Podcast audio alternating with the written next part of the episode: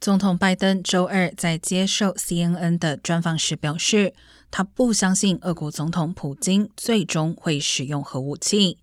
但如果普京真的动用核武，美国已经制定了紧急应对计划。不过，拜登没有透露细节，并且再次批评普京谈论使用核武器是不负责任的，即便是威胁也会破坏稳定。